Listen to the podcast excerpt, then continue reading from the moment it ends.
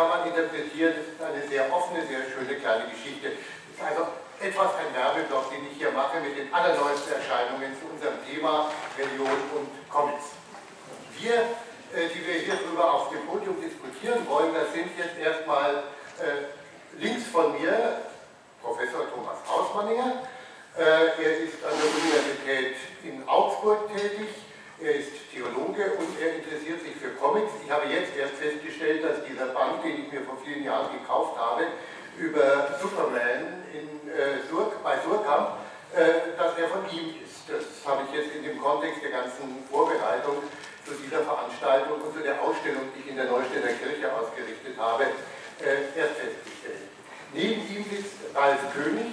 Vor ein paar Jahren hätten wir ihn zu einem Podium über Religion sicher nicht eingeladen, aber inzwischen ist er quasi der deutsche Comiczeichner, der sich jedenfalls mit der jüdisch-christlichen Religion, aber auch mit der islamischen ganz intensiv auseinandergesetzt hat. Äh, der letzte in unserer Reihe hier, ganz links, das ist äh, Hans-Jürgen Luibel, Dr. Hans-Jürgen Luibel. Wir wollen jetzt mit den akademischen Titeln konkret sein, dann können wir das, glaube ich, vergessen. Ähm, er lehrt Theologie hier an der FAU Erlangen und er hat mit seinen Studenten im letzten Jahr ein Projekt zum Thema äh, Religion und Comics äh, erarbeitet und äh, ja, es liegt also nahe, hier einen Künstler, einen katholischen Vertreter und einen evangelischen Vertreter zu haben. Mein Name ist Herbert Einzelmann. Ich bin kein Theologe, aber ich interessiere mich für dieses Phänomen, das die Kultur der Menschheit gestaltet hat, wie kein anderes.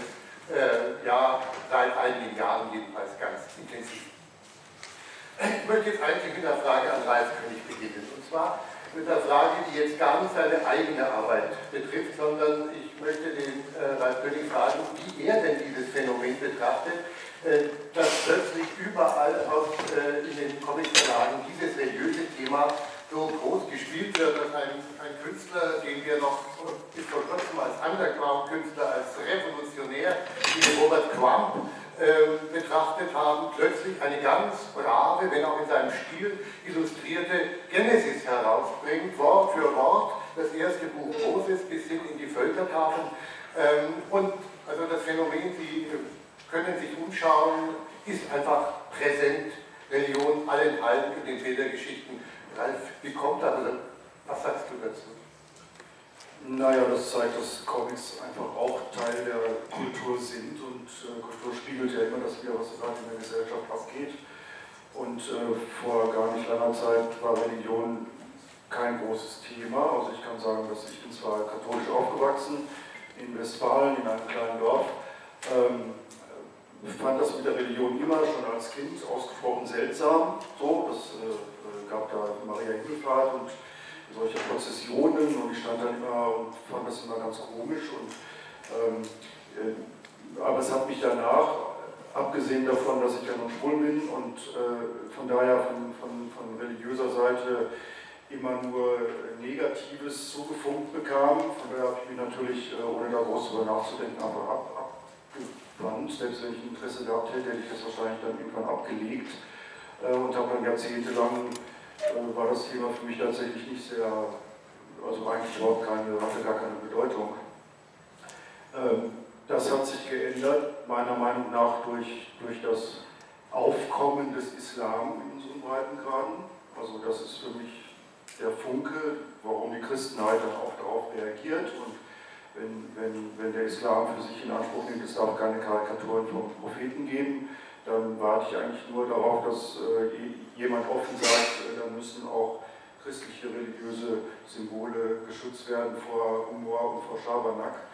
Ähm, und das ist, also ich habe, warum ich mich damit äh, mit vielen Kollegen, wie ich jetzt auch, das ist für mich auch überraschend. Also als Crump, als ich hörte, dass Robert Crump die, die Genesis zeichnet, da war ich gerade selber an meinem Prototyp und mit Adam und Eva zugange und dachte, oh nein, da kann ich ja einpacken. Also Crump ist für mich ein großes Idol und ich dachte, das darf ja nicht wahr sein, dass der jetzt gerade, aber ich muss sagen, dass er ein ganz gänzlich anderes Ziel hatte. Ähm, ich selbst ähm, sage freimütig, ich habe Angst vor Religion. Das ist für mich etwas, was äh, im Gegenteil, im Gegensatz zu den Aussagen, das ist alles mit Toleranz und mit Frieden und so. Also ich, denke, dass die Menschheitsgeschichte immer gezeigt hat, dass es sehr schnell umschlägt in das Gegenteil. Und äh, man muss nicht schwul sein, um Religion sehr kritisch zu sehen, aber ich bin es nun mal. Und äh, das sage ich mal, wenn, wenn religiöse Menschen, abgesehen vom also wenn, wenn, wenn, wenn religiöse Vereinigungen, sag ich mal, nicht äh, in, in, also einge, eingezäunt wären in dem, was sie machen können, in ihrem Handeln durch die Politik nämlich, äh, dann, dann, dann würde es auch in unserem Breitengraden für Ungläubige, für Andersgläubige, für Frauen und für Schwule sehr bitter aussehen.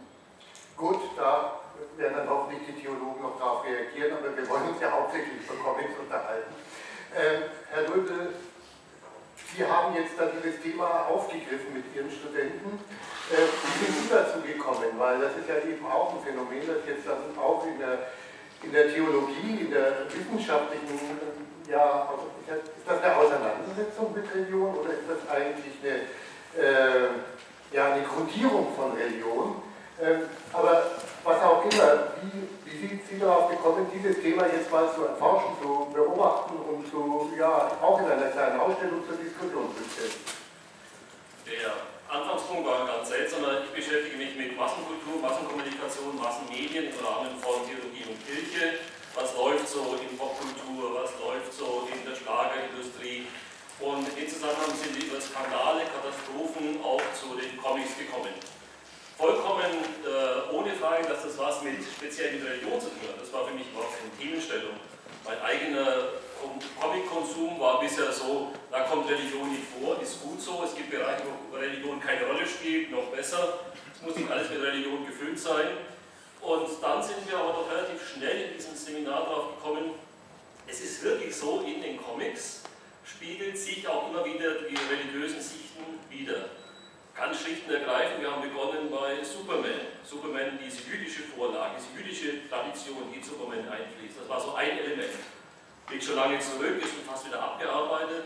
Und dann sind wir auf das zweite gekommen, jetzt äh, speziell reagiert haben, dass in unserer heutigen Zeit Religion selber in Massenkultur ein Thema geworden ist. Das habe ich auch, auch in den Comics, das haben wir auch überraschend festgestellt, was es da gibt. Und äh, das war für uns das Spannende. Wo kommen hier religiöse Elemente, religiöse Motive in Comics vor? Wie kommen sie vor?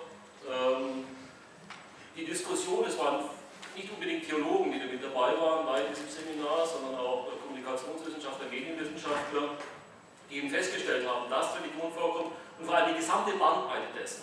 Von einer ganz klaren Beschreibung, Bebilderung von Religion, hier ist ein religiöser Text, dann mache ich einen Comic dazu, ganz schlicht, oft sehr ergreifend, oft sehr dürftig, bis hin zu einer kritischen Wahrnehmung, bis hin zu Comic als die andere Botschaft, zur klassisch traditionellen religiösen Botschaft. Diese ganze Bandbreite, das fanden wir spannend, vor allem das Letztere, Kritik an klassischer Religion in.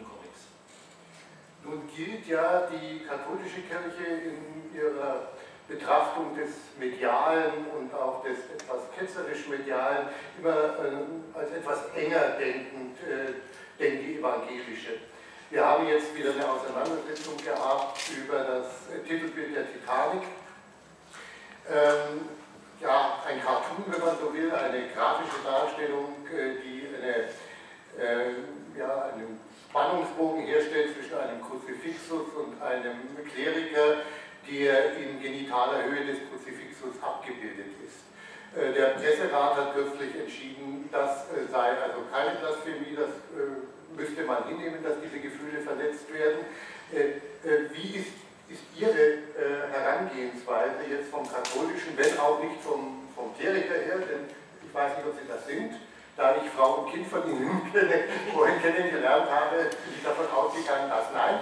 Und ähm, ja, wie ist Ihre Herangehensweise jetzt? Und gibt es dann gibt es eine katholische Perspektive auf Comics und Religion? Nee, definitiv nicht, aber es gibt meine Perspektive und meine ganze wissenschaftliche Karriere hat mit den Comics angefangen. Das, das erste Buch, das ich geschrieben habe, war tatsächlich dieses Superman-Buch, das dann auch netterweise gleich der Suka einen, einen, einen Platz bekommen hatte. Meine Dissertation kam erst danach, also es war noch vor der Doktorarbeit. Mit der Doktorarbeit bin ich auf einen Film ausgewichen. Ich mache seit den 80er Jahren an der, an der Hochschule zunächst als Assistent und jetzt später als Professor Medienwissenschaften auch und Medienethik auch, ich auch einen medienwissenschaftlichen Studiengang mit und mache dort das Modul Medienethik und populäre Kultur. Dafür muss man die populäre Kultur kennen.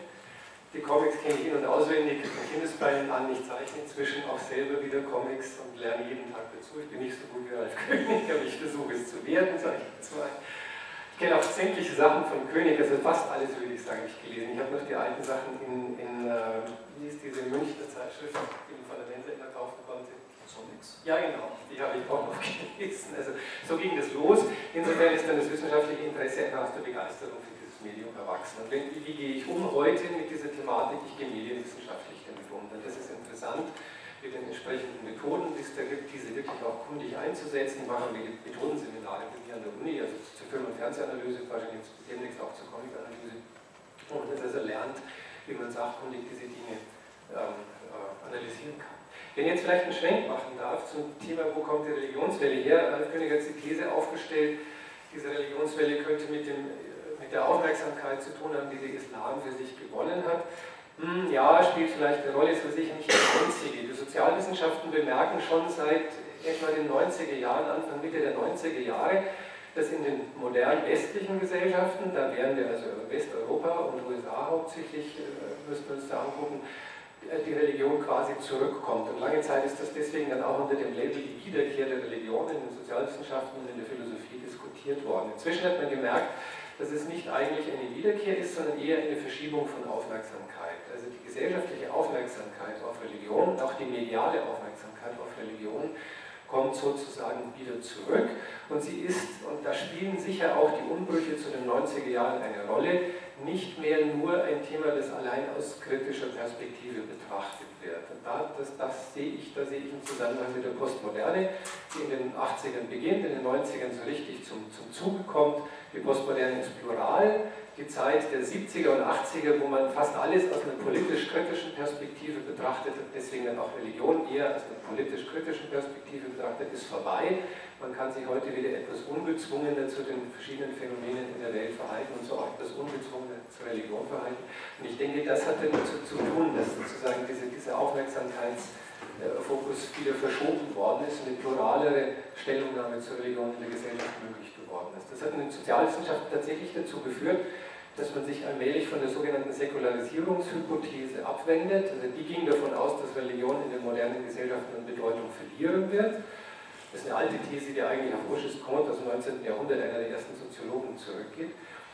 Und hat jetzt, geht jetzt in den Sozialwissenschaften in der Diskussion eher der Frage nach, ob wir uns zu so etwas wie einen postsäkularen Zustand entwickeln. Das ist jetzt genau der Punkt, wo für mich die Comics und auch die Medien wahnsinnig interessant sind, denn die spiegeln immer schon auch den Zustand der gesellschaftlichen Debatten. Manchmal hinken sie denselben hinterher, mitunter eilen sie denen aber auch voraus und setzen neue Marksteine. Es kann sogar in breiten wirksamen Medien der Fall sein, dass die Medien äh, den Diskussionen vorauseilen und ungewöhnliche Positionen beziehen. Man kann dort deswegen, meine ich, den, den Zustand der Postsäkularität sehr gut eruieren. Man kann also gut nachgucken, was ist Postsäkularität eigentlich, wenn man wirklich gerade die populären medialen Gehalte beleuchtet? Meine These dazu, dann ist vorerst mal wieder Schluss mit mir, äh, ist, dass Postsäkularität wirklich auch so verstanden werden muss, wie das das Kürzel mein, Post kommt aus dem Lateinischen, das ist immer das, was hinterher kommt. Es ist komisch, dass die Post auch Post heißt, vielleicht heißt es so, weil die Briefe immer zu spät ausgeliefert worden sind. Also Post ist das, was nachher kommt und Säkularität allgemeinen Verweltlichung, also nach der Säkularisierungswelle kommt die Postsäkularität. Und deswegen ist diese Form von Befassung mit Religion, diese neue gesellschaftliche Aufmerksamkeit mit Religion natürlich nicht mehr eine, die vergleichbar ist etwa mit dem Status von Religion oder mit der Bedeutung von Religion, die die in den 50er oder in den frühen 60er Jahren noch gehabt hat. Die Postsäkularität kommt nach der Säkularität, das heißt, sie kommt auch nach der Religionskritik und da kann man spannende, interessante Beobachtungen bei den aktuellen Comics machen. Dann lasse ich das Wort doch jetzt äh, mal bei Ihnen, denn Sie haben sich ja, das ist äh, momentan Ihre Arbeit, äh, sich auseinanderzusetzen mit äh, ja, Mystery äh, Comics, mit äh, Comics, die Verschwörungstheorien im religiösen Kontext abarbeiten. Äh, natürlich äh, ist das nicht nur ein Phänomen der Comics.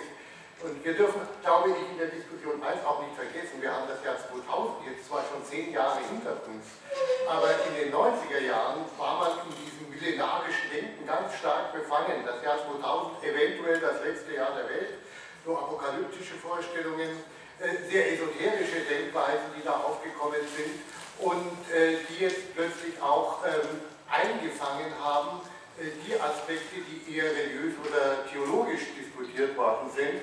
Also wenn wir uns den Da Vinci Code anschauen, sowohl als Roman wie dann als Film, so hat er ja einen, einen ja, Vorgänger, da wurde sogar darüber diskutiert und sogar gerichtlich verhandelt, ob es denn ein Plagiat sei, äh, ein Vorgänger, der hier zusammengespannt hat, äh, bestimmte esoterische Denkweisen mit der Maria Magdalena. Äh, und ja, und dann ist dieses Buch entstanden und ich würde es in die Fantasy einsortieren, die ist auch sehr beliebt. Massenweise Fantasy-Literatur, kaum noch Science Fiction zum Beispiel, was ich als Fan sehr bedauere, aber immer schwer schwingende, zum Teil religiös aufgeladene Helden. Und äh, mit diesem Phänomen des der Verschwörungstheorien, der neu entdeckten äh, Texte, antiken Texte, die den Akzent auf die religiöse Perspektive verschieben, Qumran oder Nakamani, also die äh, Geschichten äh, der Gnosis, das alles wird hineingerührt äh, in äh, diesen religiösen Fantasy-Diskurs und taucht eben auch in den Comics auf und damit äh, hat sich Herr Hausmanninger jetzt intensiv in, letzten, in der letzten Zeit auseinandergesetzt. Was ist auf den Punkt gebracht, wenn es geht, ähm, so ihre Erkenntnis. Das ist natürlich schwierig, das in der Thumbnail sozusagen zu sagen, was da auf den Punkt gebracht werden kann. Also vielleicht fangen wir so rum an, warum sind verschwörungstheoretische Erzählungen überhaupt so interessant und warum haben sie eine Konjunktur? Die Konjunktur der verschwörungstheoretischen Erzählungen fängt auch im Umbruch von den 80er zu den 90er Jahren an. Also wir können weiter zurückgehen bis in die 70er, da haben wir mit Illuminatus von, von Wilson haben wir so den ersten großen Hit im, im Romanbereich, wo, wo, so eine Verschwörungstheorie äh, getragen wird für eine ganze lange Erzählgeschichte. Aber das war ein Einzelstück, muss man dazu sagen. Also, dass die sozusagen Breite gewinnen, das kommt eigentlich erst in den 80ern in, Schwang, in, in, in Schwung und fängt dort im historischen Roman an. Und der historische Roman hat ja nun, weil er historische Settings erzählen muss, immer schon eine, ein gewisses Gefälle dazu, auch Religion mit einzubeziehen. Warum? Naja, wenn wir weiter zurückgehen in der Zeit, dann hat Religion meistens noch eine stärkere gesellschaftsbestimmende Rolle, ist kulturell dominanter und wenn man Zeitkolorit einschalten will, kommt man an der Religion fast nicht vorbei. Deswegen finden wir im historischen Roman Christentum und Verschwörungstheorie plötzlich nebeneinander wieder. Das sind 80er. Im Umbruch zu den 90er Jahren kommt es ins Fernsehen. Viele von uns haben wahrscheinlich die X-Files, Akte X gesehen im Fernsehen, wo sozusagen die ganze Breite möglicher populärer Verschwörungstheorie aufgegriffen wird und benutzt wird, um eine ganz, ganz lange, lange Erzählung mit vielen Einzelstationen äh, zu entwerfen. In den 90ern kommt es in die Comics und das ist wirklich lustig für uns dann zu beobachten. Der Brown, der um 2000 rum dann sein Roman erst äh, publiziert, ist ein Time-Phänomen. Also ein Phänomen, das sich in eine schon existente Welle sozusagen einstreckt. Und wahrscheinlich ist sein Erfolg, den er mit seinen Romanen gehabt hat, auch genau da, darauf zurückzuführen, dass im Prinzip die Welle vorhin schon da gewesen ist. So, jetzt Verschwörungserzählungen. Warum sind die interessant in Bezug auf Religion und haben die mit unserer Zeit zu tun?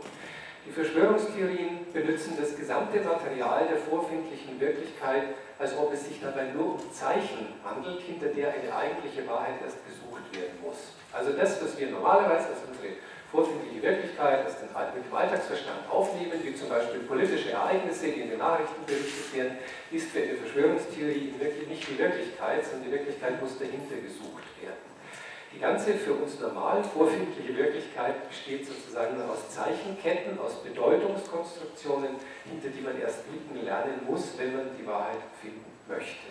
Und das ist sehr postmodern. Die ganze postmoderne Philosophie, die so aus den französischen Philosophien der 60er und 70er Jahre herausgewachsen ist, behandelt auch die gesamte Wirklichkeit als einen Kosmos von Zeichen, als einen Zusammenhang von Erzählungen, die wir konstruiert haben, um uns über diese Erzählungen und ihre Zeichen und ihre Bedeutung in die Wirklichkeit verständlich zu machen, in der wir uns bewegen.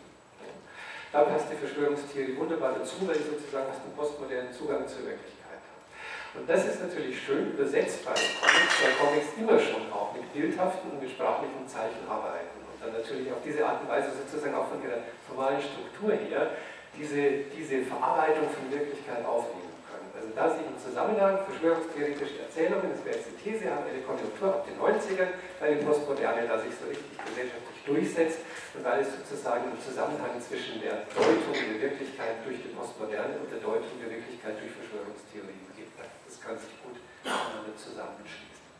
Neu an der Religionswelle aber ist dann zusätzlich noch, dass sie fast nur von Autoren und Zeichnern getragen wird, die sich selber eher als kritisch, distanziert, vielleicht sogar ablehnend zur Religion verhalten. Und das ist ein Wandel innerhalb der Comic-Geschichte. Die Comic-Geschichte hat eigentlich zunächst mal das nachgemacht, was die Säkularisierungstheorie für die modernen Gesellschaften schon bestimmt hatte. Sie hat nämlich im Verlauf ihrer Geschichte zunehmend der Religion an den Rand ihrer Erzählungen gedrängt. Also wenn wir Amerika beispielsweise nehmen, dann gehen die Comics in der Zeitung los, Zeitung ist ein Erwachsenenmedium. Die Comics waren auch zunächst mal primär für erwachsene Leser produziert gewesen. Ähm, Erwachsenenlesern traut man eher zu, dass die mit dem Thema auch im Ernst Bitte nicht zu historisch werden. Sonst wird eine vorliegen. Das ist recht, richtig verkürze. Also in den Zeitungscomics haben wir die, haben wir die, haben wir die Religion zumindest so ab, der, der, ab den 20er Jahren des 20. Jahrhunderts drin. Peanuts, die Ausstellung ist hier, da steckt auch viel Religion in Peanuts drin, weil Charles Schulz ja als Laienprediger gewirkt hat.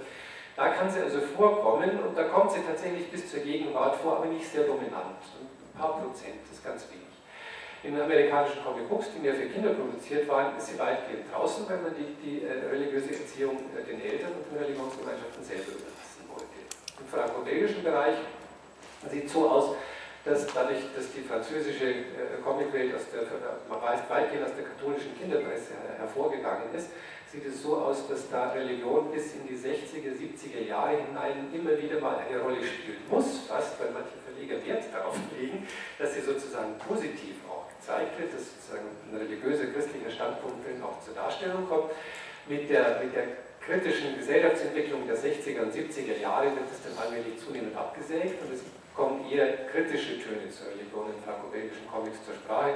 In den 80ern verliert die Religion an Boden und wird eher in Fantasy also insofern ist die Religionswelle ab den 90ern etwas Neues. Und das Neue ist, wir haben Autoren, die sich distanziert zur Religion verhalten und sie sind aber trotzdem außerordentlich gut informiert. Also die, die Geschichten, die heute erzählt werden, etwa das Dritte Testament von Xavier Doison und Alex Alice oder auch das Geheime Dreieck von Didier Conrad, sind unglaublich penibel recherchierte Geschichten, die, obwohl sie verschwörungstheoretische Geschichten erzählen und damit so ein postmodernes Kaleidoskop aufspannen, äh, vom Faktenwissen her wirklich sehr, sehr spannend auch zu lesen.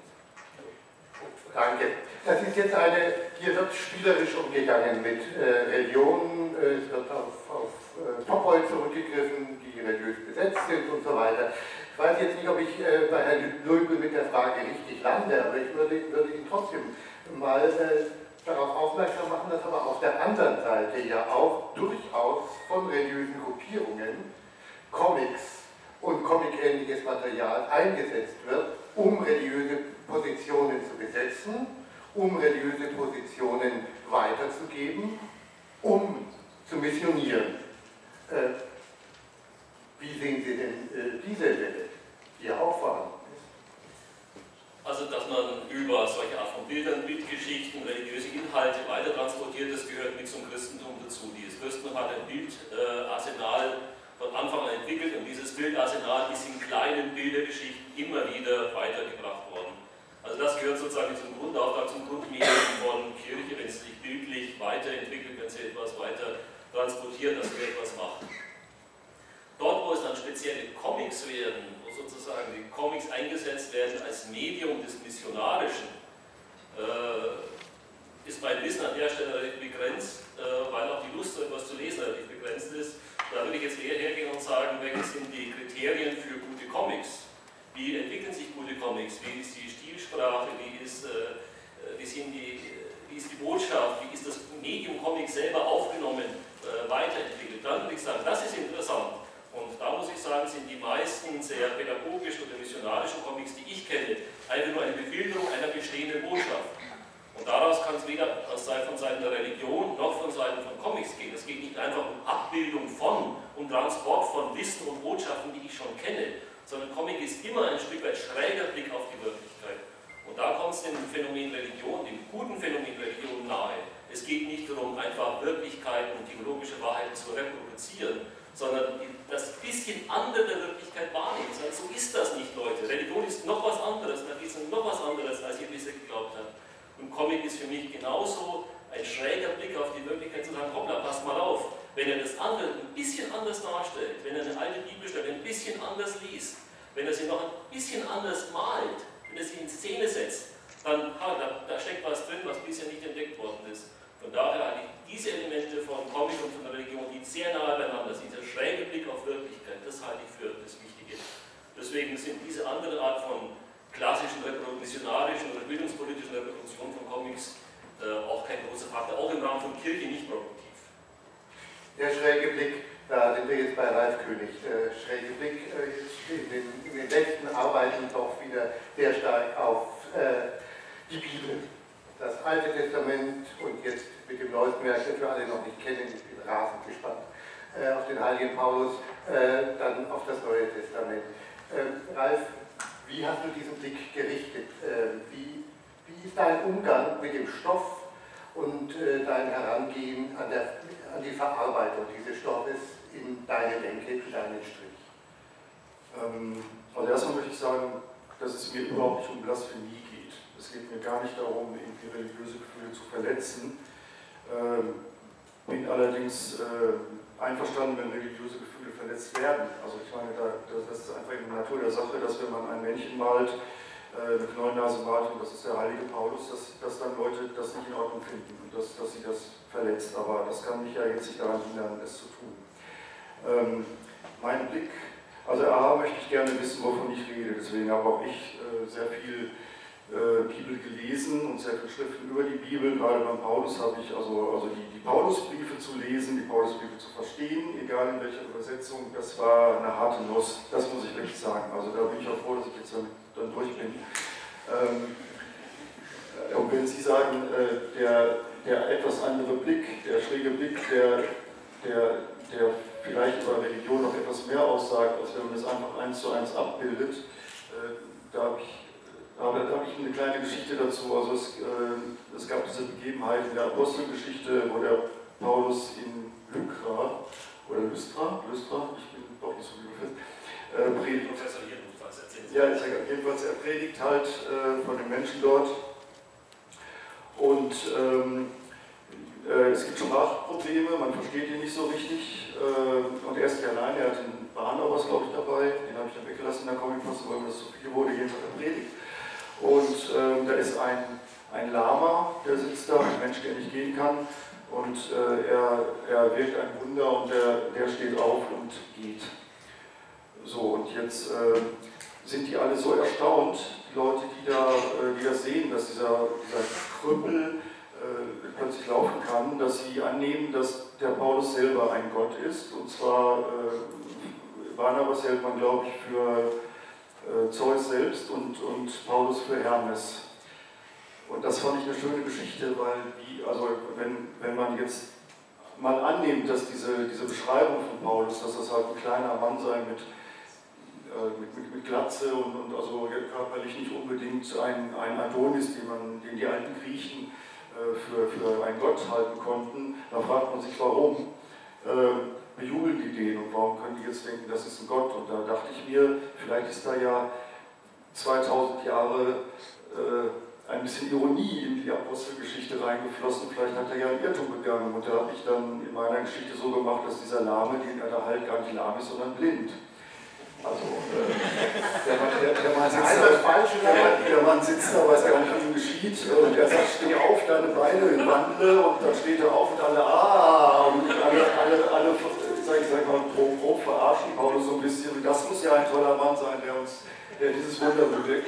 Also, ähm, ähm, ich habe es ein bisschen jetzt anders vielleicht gemacht, als Sie das jetzt meinten mit, mit der Religion. Aber für mich, ähm, wie gesagt, ich, mein, mein Bild von Religion ist, ähm, jeder soll glauben, was er will, jeder soll seinen Teppich ausrollen, jeder soll seinen Altar haben. Äh, das ist, darum geht es mir wirklich gar nicht, sondern es geht mir darum, dass ich, also ich und mein ganzer Umkreis übrigens, man redet immer nur von sich alleine, aber mein ganzer Umkreis äh, hat Probleme mit heiligen Schriften. Also das, hat, das, was ich da tue, hat für mich überhaupt nichts mit Gott zu tun, was immer das ist, Gott äh, da bin ich auch am Suchen in meiner Existenz. Ich weiß auch nicht, warum ich hier bin. Ich weiß nicht, warum ich sterben muss. Ich habe alle Ängste der Welt, deswegen, wie alle anderen auch. Aber ich sehe meine Rettung da nicht in, in, in der Religion oder in, in, irgendwelchen tausende Jahre alten Geschichten, die ja durchaus interessant sind und, und voll des Inhalts. Aber das sind Shakespeare-Geschichten auch und Homer. Also ich weiß gar nicht, warum die Bibelgeschichten wahrer sein sollen als die von Homer. Ähm, und das ist einfach so mein das stört, mich stört daran, dass, dass dieses Gottesbild so verengt wird auf, auf diese Geschichten. Und, und was ich da glauben soll, dass es einen Gott gibt, der, der die Menschheit, also erstmal der den Menschen den Apfel vor die Nase hält, dass sie da reinweisen, der sie dann bestraft und die Menschheit ersäuft, der sich dann immer anders überlegt und sagt, na gut, ich ersäufe sie nicht, erlöse sie, dann schickt er ihnen einen Sohn, der ist aus der Jungfrau geboren und aus seiner Schreiners, Schreinermeistersgattin äh, der wirkt Wunder, der, der, der lässt Lahme gehen und Blinde sehen und äh, wird dann gekreuzigt und ist drei Tage tot und steigt dann aus dem Grab und äh, fährt zum Himmel. Äh, das zu glauben, äh, finde ich wirklich für mich vollständig unmöglich. Schon als Kind waren diese Geschichten für mich einfach nicht glaubhaft. Und dieser Ernst, mit denen, mit denen die im Religionsunterricht erzählt wurden, habe ich damals schon befremdlich gefunden. Und, und das ist einfach meine Haltung dazu. Ich glaube, dass Gott, was immer das ist, so viel größer ist als dieses Buch. Äh, da muss ich nur in den nächtlichen Sternenhimmel gucken und sehe etwas vor mir, das ist real vor mir, das ist staunenswert, das ist nicht zu begreifen. Und das möchte ich auch gar nicht in diese kleinen Geschichten packen. Äh, ich möchte, und, und das, das ist meine, mein Ansatz, abgesehen davon, dass es halt, dass ich, wie ich gerade sagte, dass Religionen oder religiöse Menschen, wenn sie sich zusammentun, für mich auch etwas Bedrohliches haben, weil sie halt für sich in Anspruch nehmen, sehr oft jedenfalls, wir leben auch noch in, einer, in, in einem Land und in einem Europa, wo das ja noch relativ äh, milde gehandhabt wird, aber wenn man sich in der Welt mal umguckt, wie, äh, also überall meinen Leute zu wissen, was Gott will und, und sprechen in seinem Namen, meinen auch, dass Gott auf ihrer Seite ist äh, und halten sich darum für unanfechtbar, für nicht kritisierbar und, und, und äh, wollen auch Humor überhaupt nicht äh, ertragen. Also die Reaktion in der Frankfurter Allgemeinen Zeitung, als ich da meine Serien da hatte, Archetyp und Prototyp, waren wirklich verblüffend aggressiv. Also da war diese, dieses unterschwellige Ding, wenn wir uns über den Propheten Mohammed nicht lustig machen dürfen, dann dürfen wir das auch nicht über christliche Symbolik. Äh, das, war unterschwellig immer dabei. Und das erschreckt mich und da möchte ich einfach gegen an. Und zwar mit, mit Kritik und nicht, nicht, nicht, nicht mit Blasphemie, sondern mit, mit Hinterfragen. Woran glaubt ihr denn da eigentlich? Drei Tage tot und dann zum Himmel gefahren? Das glaubt ihr wirklich? Und dann, wenn dann, ich habe einen evangelischen Theologen, Theologen gehabt in, in Frankfurt auf der Buchmesse, der hat ein Interview mit mir gemacht, der war sehr nett und sehr, äh, der fand mein Buch auch toll und so. Und äh, danach habe ich ihn dann auch gefragt, glauben Sie das denn wirklich?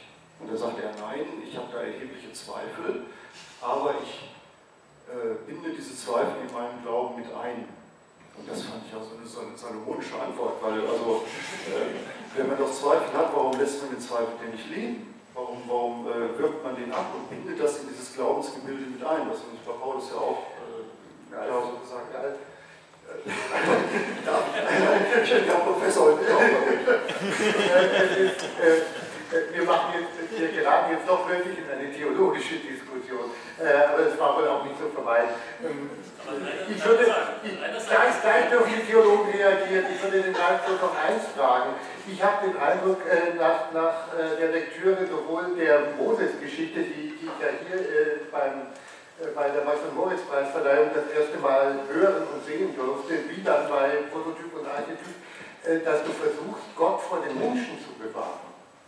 Sehe ich das irgendwie falsch? Das ist doch ein sehr sympathischer, ein sehr toleranter Gott, der sagt, ja, du, wenn du sagst, ich bin so einzigartig, ich weiß gar nicht, ob ich so der alleinige und einzige Gott bin. Und äh, ich finde einen Gott auch sehr sympathisch, der sich äh, darüber aufregt, dass die Menschen links und rechts auf der Welt bestehen. Okay, aber äh, du versuchst ihn doch als einen sehr toleranten, als einen äh, sehr, als eine sehr positive Figur eigentlich. Also ich wenn, wenn Gott persönlich wäre, was ich ja nicht glaube, aber wenn das wäre, dann müsste er doch ein sehr toleranter Gott sein. Äh, und das ist ja in der Bibel ja nicht. Also da heißt es, ich bin der einzige Gott und wer was anderes glaubt, sei verflucht und so. Ja, das ist doch, also das, so sehe ich Gott einfach nicht. Und ich nehme, äh, da, da ich kein, nichts mit Heiligen Schriften und mit der Bibel weiter am Hut habe, nehme ich für mich in Anspruch, genauso wie die Leute, die die Bibel geschrieben haben, äh, mein Gottesbild zu machen. Und das ist einfach ein Gott, der eigentlich gut drauf ist, der die Sintflut gar nicht will, sondern der Noah ist der Kriegsgräben getan waren. Das, das finde ich einfach für mich eine, logische Erklärung. Okay, jetzt dürfen die Theologen sagen. Also ich tue ein bisschen schwer mit Ihnen, weil vieles von dem, was Sie sagen, ich äh, vollkommen akzeptieren kann und nachvollziehen kann und auch sagen kann, äh, dass diese Art von Zweifel, diese Art von Kritik an Religion in unserer Gesellschaft einfach einen Platz hat und einen Platz braucht, auch in der Religion. Äh, wenn Sie vorhin das Stichwort Ironie verwendet haben, es gibt keine Religion, wo nicht Ironie notwendig ist, um zur Wirklichkeit zu kommen, um zur Wirklichkeit Gottes zu kommen. Weil direkt kommt kein Mensch drauf ohne Ironie. Die, äh, die ganze evangelische Theologie seit 1900 ist geprägt von dem Stichwort der Ironie, Kierkegaard die ganze Religionsphilosophie. Wer glaubt denn wirklich, dass einer mit seinem Glauben direkt nur so wie er ist zu Gott kommt? ohne die Begrenzung der eigenen Erkenntnisfähigkeit, ohne die Wahrnehmung des Zweifels, ohne die Wahrnehmung der Distanz, ohne die Wahrnehmung unserer eigenen Grenzen geht das nicht. Also ich denke, dass Religion in dieser Weise auch sich selber säkularisiert hat. Es ist ein Stück Unterhaltungskultur selber geworden und das ist gut so. Und in dem Maße, wie diese ernste Religion, diese, was mich unbedingt angeht, mit all diesen dogmatischen Ansprüchen, auch mit diesen aggressiven Ansprüchen, gesellschaftlich äh, in eine ein Gespräch hineingebunden ist, in die gesellschaftliche Entwicklung eingebunden ist, halte ich auch Comic für ganz wichtig. Comic ist ein Phänomen, um den anderen Blick, ein Stück weit Ironie, ein Stück weit Zweifel auch zu kultivieren. Dazu. Da gibt es kein Gesamtsystem, würde ich auch sagen, aber das gehört so mit dazu. Aber wie gehen Sie dann etwa mit Robert Crumb um? Also äh, ist seine Genesis irgendwie äh, nötig, außer dass er offensichtlich das Bedürfnis hatte oder ein Angebot von einem Verlag hatte? Äh, bringt sie uns irgendetwas Neues oder bringt sie uns nur äh, Crump-Bilder zu der alten Geschichte? Also ich habe dieses Crump-Buch zu meinem Geburtstag geschenkt bekommen von meinen Mitarbeitenden, das ganz nett, habe ich auch äh, sehr viel drin gelesen, nicht alles auf einmal, aber in der Tat, da sind Bilder drin, äh, die mir den Text, der da steht, plötzlich nochmal neu sichtbar machen. Aha, das habe ich so nicht gedacht. Das muss jetzt nicht christlich sein, das muss nicht jüdisch sein, das muss nicht in der, in der Logik sein, sondern es ist eine eine illegitime Lesart. Und plötzlich kommt durch diese illegitime Lesart, durch dieses Bild, dieses Überraschende, etwas Neues dazu. Da hast du nicht dran gedacht. Das ist ein Stück deiner eigenen Begrenztheit und es ist was Neues.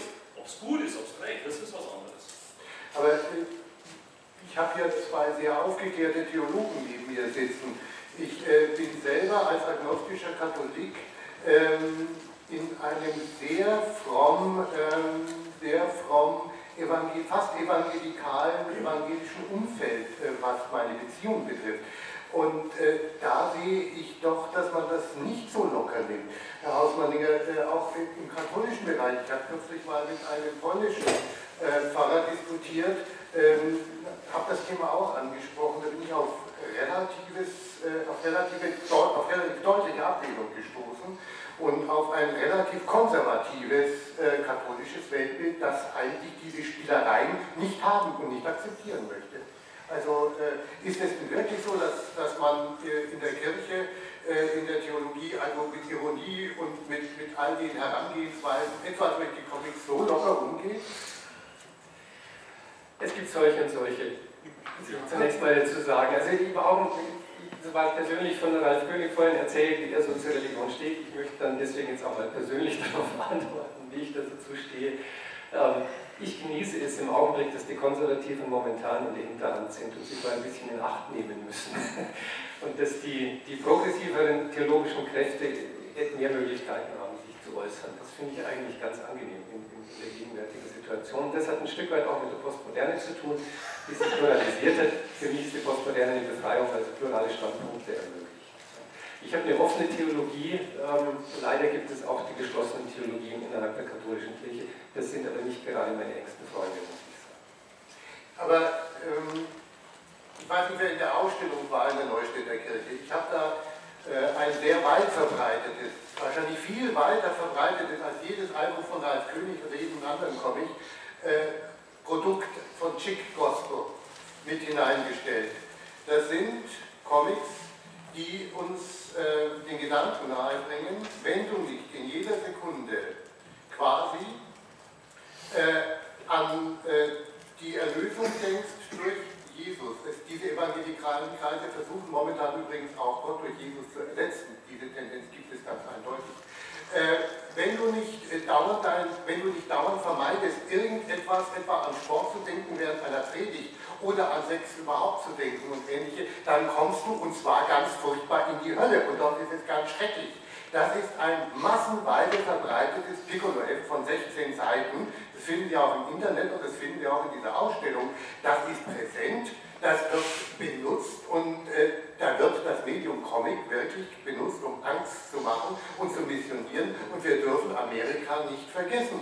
Und wenn wir bloß in die amerikanischen Prediger, die uns am äh, Sonntagmorgen auf unseren Fernsehbildschirmen erscheinen, äh, mal uns einlassen, da kann man doch nicht sagen, dass alles ist postmodern gekeltert. Da habe ich meine Bedenken. Nee, das habe ich auch nicht gesagt. Ne? Das ist jetzt der Fundamentalismus und den Fundamentalismus würde ich an jeder Ecke, an jedem Ende, wo ich stehe, ständig widerstreiten. Ich halte den Fundamentalismus, halte ich theologisch für einen Irrtum. Das ist falsch. Deswegen muss man auch dagegen auftreten. Darf ich das kurz illustrieren, das mal theologisch sagen? Wir gehen christlicherseits davon aus, ich versuche es einfach zu sagen, dass Gott diese Welt geschaffen hat. Schauen wir uns doch mal um, wie diese Welt geschaffen ist. Diese Welt ist evolutiv. Der ganze Kosmos ist, in, ist, in, ist als evolutives Projekt auf die Beine gestellt.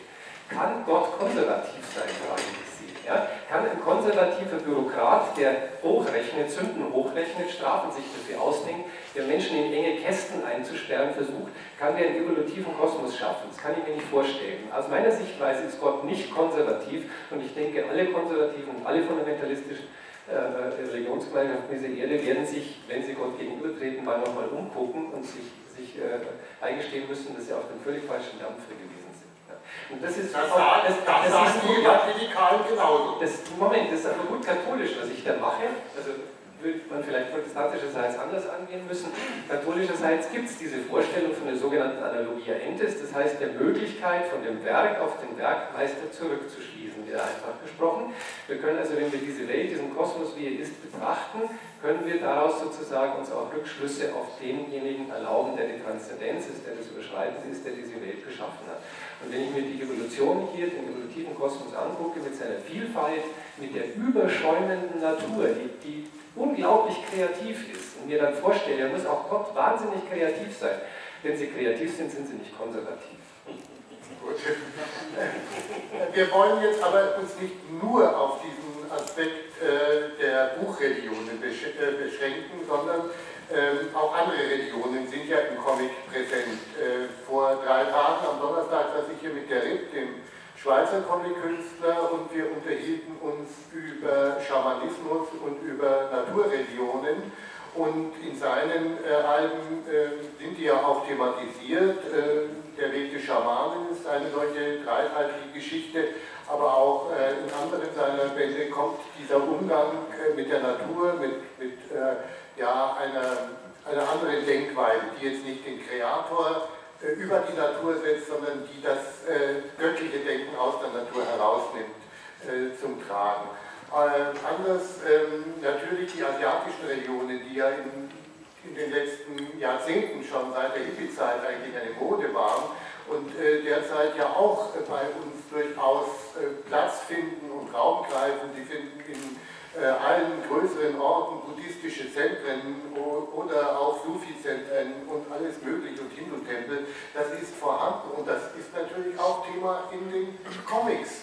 Ähm, Wie gehen wir eigentlich damit um? Äh, sind das jetzt, werden da Angebote gemacht, die, die über, das, über die Buchreligion hinausführen, die uns auch darauf aufmerksam machen, da gibt es noch was anderes, das könnte ganz spannend sein, das könnte ganz schön sein. Äh, wie, wie gehen Comiczeichner, Comickünstler und äh, Comic-Theologen damit um? Wer mag? Einer?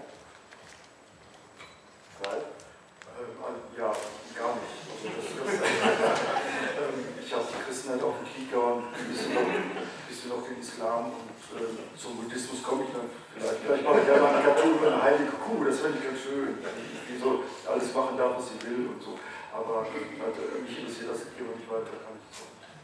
Du bist also auch kein spiritueller Mensch in dem Sinne. Du hast ja, ja immer gesagt von sich. Äh, doch, das will ich schon sagen. Ja, glaube, wenn ich gerade sagte, das mit dem Sternenhimmel, dann das ist für mich Spiritualität. Also ich, ich, ich brauche nur keine Geschichten, um mir das, die, die Welt kleiner zu machen, um sie zu verstehen. Ich kann das in, in dieser Unbegreiflichkeit einfach lassen. Und äh, weiß, dass die Grenzen der Erkenntnis beim Menschen nicht gegeben sind. Das kann man religiös sehen religiös sehen, aber auch einfach naturwissenschaftlich. Unser Gehirn ist nun mal wahrscheinlich nicht dazu da, die Welt zu verstehen, sondern wir wollen einfach erstmal zu überleben jetzt. Ne, so. Aber ich, ähm, ähm, also ich, ich, ich mache Dinge immer nur aus einer Betroffenheit heraus. Ich interessiere mich für irgendwas und dann mache ich irgendwann Comics draus und wenn ich irgendwann meine, dass mich der Buddhismus interessiert, dann, dann wird das vielleicht auch einfließen, aber das halte ich mal als rationaler Westfale bin ich da äh, nicht so ganz äh, der Ansicht, dass das passiert. Okay, Herr Hoffmann? Also ich glaube, dass uns die, die Comics hier schon was geben können, diese Comics dieser aktuellen Religionswelle, weil sie so ganz andere und bislang vielleicht auch teilweise etwas ungewöhnliche Blickwinkel auf die Religion eröffnen. Und, und das aber kundig tun, also mit Kenntnis auch der Theologien, die dahinter stecken, der entsprechenden Quellentexte, der historischen Umstände, der Kulturgeschichte, da lässt sich schon einiges mit anfangen. Ein Beispiel. dazu. Ähm, die Geschichte äh, vierbändig, lese am Hotel, die Unsterblichen von, von Despair und äh, Riculier, gelesener Zeichner, bei Epsilon erschienen auf Deutsch, sehr schön nachzulesen, ist eine Engelsgeschichte. Und setzt die Engel aber in so etwas wie eine antike Welt, also mit Säulen und entsprechenden Gebäuden und auch, was jetzt wichtig ist dazu, der entsprechenden Kultur. Die Engel in dieser Geschichte sind deswegen, ja, wenn man so will, Upper Class, arrogant, standesbewusst. Das war die Antike übrigens auch. In der Antike gab es unglaubliche Klassengegensätze. Und wer aufgetreten ist, um sich zu rühmen, dagegen spricht ja der Paulus in seinen Texten gegen das sich rühmen und hat damit die antike Welt und ihre Selbstdarstellung im Auge, dann, dann etabliert es sozusagen, jemand etabliert seine, seine, seine, äh, seine Identität dadurch, dass er sagt, ich bin, habe einen Titel, ich bin ein Konsul oder sonst irgendwas, ich habe eine Besitzung, ich kann mir es erlauben, Geld auszugeben, ich habe Sklaven, Punkt. Das seine macht seine soziale Identität aus. Klar, dass das unglaubliche Klassengegensätze ergibt. So ähnlich ist die Engelswelt da in diesem Comic gezeichnet. Das ist gar nicht so bibelfern. In der, in der Heiligen Schrift, vor allem im Alten Testament, werden die himmlischen Mächte, sind oft sozusagen, die, die geben ein Stück weit wieder auch die transzendenten Gestalten, die in der, in der religiösen Umwelt von Israel existiert haben. Deswegen sind Engel im Alten Testament nicht durchweg bloß positive Figuren. Es können auch negative Figuren sein. Und es gab im Judentum ganze therapeutische Anweisungen, wie man dann bei den Engeln auf die Menschenwelt einwirken, sozusagen, wie, man die beschwören kann und dann zum Beispiel Kranke heilen, indem man die richtigen Namen der Engel, die da tätig gewesen sind, wissen etwa. Das gehört zur, zur, jüdischen Kultur mit dazu. Also der Comic zeigt uns eine Engelwelt, die sozusagen wie die, wie die, wie die äh, europäische Antike ausgestattet ist, mit sehr viel Standesgefälle und Eigendünkel und Einbildungskraft. Und er setzt dagegen ganz klassisch das Reich der Dämonen und des Teufels und der negativen metaphysischen Mächte und zeigt aber dann in dieser Geschichte, dass beide transzendenten Mächte, die Dämonen und die Engel, einen Pakt geschlossen haben, um die Menschenwelt auszubeuten. Und es läuft in der Story dann so ab, dass die Engel und die Teufel ausgemacht haben, dass sie ihre eigene Unsterblichkeit dadurch vermehren mögen und verlängern mögen, ähm, dass sie, wenn ein Mensch stirbt, sich dessen Lebensodem aneignen. So, jetzt kommt in dieser Geschichte ein Engel vor, der sich, das kennt man auch zum Teil aus der Bibel oder aus den Filmen der Gegenwart noch, wenn Sie an den Himmel über Berlin von Wim Wenders beispielsweise denken, äh, äh, verliebt sich ein Engel hier in diese Geschichte in eine Menschenfrau und transportiert die in diese transzendente Welt der Engel und der Dämonen. Und die löst dann dort mehr oder weniger widerwillig einen Prozess aus, der zu einem Umsturz führt, sodass die beiden transzendenten Mächte, die Bösen und die scheinbar Guten, äh, äh, aufeinander prallen und sich gegenseitig aufreiben. Und auf diese Art und Weise verlieren sie ihre Macht über die Menschen. Und der Gewinner in dieser Geschichte sind deswegen dann die Menschen selber. Sie werden nämlich dadurch, dass, die, dass der Pakt der transzendenten Mächte gegen die Menschenwelt aufgehoben wird und sich die transzendenten Mächte aufreiben untereinander, werden sie entmachtet, die Menschen werden freigesetzt. Und die Geschichte schließt mit der Spekulation, und Gott selber kommt nämlich nicht richtig zur Sprache und fragt sich immer, wo der eigentlich ist, die Geschichte schließt mit der Spekulation, ob nicht vielleicht dahinter letztlich Gottes Plan steckt, der dafür sorgen wollte, dass die Menschen ihre Freiheit wieder anerkennen. Ich finde das eine ganz interessante und spannende vierbändige Erzählung, über die sich auch theologisch trefflich philosophieren und theologisieren lässt. Denn in der guten Theologie geht es auch immer um die Freiheit der Menschen. Ähm, ja, das ist natürlich sehr spannend, was die äh, Comics mit den Engeln machen in den letzten äh, Jahren. Äh, das ist viel spannender etwa als was äh, so diese Erbauungsliteratur mit den Engeln macht, äh, die uns ja in allen Büchlein überall entgegenschlagen. Und selbst Anselm Grün, den ich als einen sehr sympathischen Menschen kennengelernt habe, bedient diese Erbaulichkeiten. Ich würde jetzt gerne noch zum Schluss, ich weiß nicht, ob es alle schon gelesen haben, über Alpha Directions von Jens Hader reden. Ähm, die Ausstellung ist noch bis heute Abend in der sogenannten Salongalerie zu sehen von Jens Hader. Das Buch ist unten bei äh, Carsen. Es ist ein gewaltiges Werk über äh, den Urknall, über die Evolution des Kosmos, über das Entstehen der Erde, über die Evolution des Lebens. Naturwissenschaftlich, was wir momentan wissen, wird da drin erzählt. Ähm, aber zur gleichen Zeit verbindet Jens Hader das mit vielen, vielen Bildern, die sich Kulturen, Religionen, Mythologien über diese ja, Entwicklung der Menschheit gemacht haben und in denen immer schon darüber erzählt wurde, wie das alles zusammenhängt, dieses Kosmische. Also für mich ein ganz gewichtiges, naturwissenschaftlich, religiöses, mythologisches Werk. Wer kennt es? Noch keiner es? Ich habe es leider noch nicht, noch nicht gelesen, nein, aber es ist also, also natürlich rein aus Interesse ganz oben auf der Liste. Aber ich habe es noch dieses Einzelbücher, das ich mitnehmen muss, erlangen. Also das kann ich nur äh, wirklich jedem empfehlen, äh, sich da mal, wenn er an diesem Kontext, den wir jetzt diskutieren hier, äh, Interesse hat, das macht die Augen in viele Richtungen auf und verbindet ganz einfach auch die Ideen, die die Religionen immer wieder in Bilder gesetzt haben, äh, mit dem, was wir jetzt momentan naturwissenschaftlich äh, wissen. Herr Rübel, haben Sie eine Ahnung, wo es hingeht mit der Religion und den Comics? Nein, keine Ahnung. Also nochmal, äh, Religion selber ist gar nicht so monolithisch, wie es manchmal dargestellt wird, so für oder gegen irgendetwas. Äh, so wie Sie die Religion wahrnehmen, ist sicherlich eine Perspektive. Es gibt unentwickelte Spielarten von Religion, das gehört mit zu unserem Thema dazu, das löst sich auf. Ein religionsmonolithisches Dasein wird es so nicht mehr geben. In dem Zusammenhang sind alle anderen Formen, wie mit Religion umzugehen, ist einfach interessant. Unterhaltungsliteratur. Was ich wichtig finde für die Comics und Religion ist, wenn ich sozusagen was Produktives in den Comics der Religion sehe, ist es dieser kritische, schräge Blick. Das wäre interessant, das wäre spannend, da ist noch was anderes drin.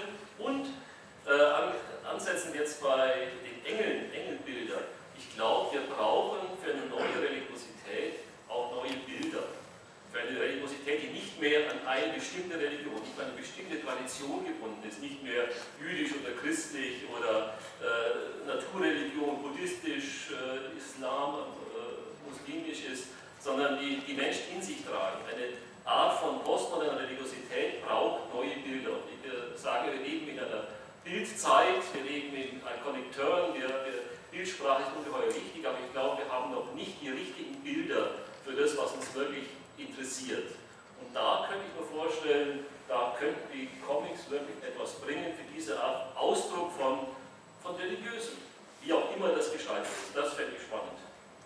Also ich äh, hoffe dann, dass diese äh, Comic-interessierten Theologen auch weiter einwirken in ihre Kirchen und ihre Gemeinden. Denn wenn man äh, mit den Mai, also natürlich kenne ich nicht sehr viele, aber ich habe jetzt im Kontext dieser, der Vorbereitung dieser Ausstellung und auch mit ersten Versuchen, diese Ausstellung eventuell dann weiter zu verkaufen an äh, konfessionelle Bildungseinrichtungen und so weiter, äh, bin ich auf ein sehr, sehr großes Unwissen der Betroffenen gestoßen, was das Phänomen Comics überhaupt betrifft und was das Phänomen Religion in den Comics erst recht betrifft. Also äh, hoffe ich, dass von den ja, Comic-interessierten Theologen da auch etwas ausgeht, dass da auch ein anderer Diskurs entsteht und dass vor allen Dingen die Unwissenheit und äh, die, die Paradieseserzählung geht ja davon aus, dass Gott nicht wollte, dass wir in Unwissenheit verharren, dass äh, diese Unwissenheit auch langsam aufgelöst wird und man sich offen mit diesen Medien, mit den neuen Medien äh, und den Comics auch als Medium äh, der Erzählung und der religiösen Erzählung auseinandersetzt. Das hoffe ich, dass die Theologen das tun. Und wie gesagt, ich bin auf Ralf Königs Auseinandersetzung mit dem Apostel Paulus sehr gespannt und bin sehr gespannt, ob dann eigentlich die Kirchen äh, auch so ruhig bleiben wie bei den Auseinandersetzungen mit dem Alten Testament. Denn ich glaube, bei Paulus geht es ums Eingemachte. Aber das werden wir im Herbst, wenn das Buch erscheint, erleben. Ich danke für Ihre Aufmerksamkeit. Ich danke meinen Mitdiskutanten.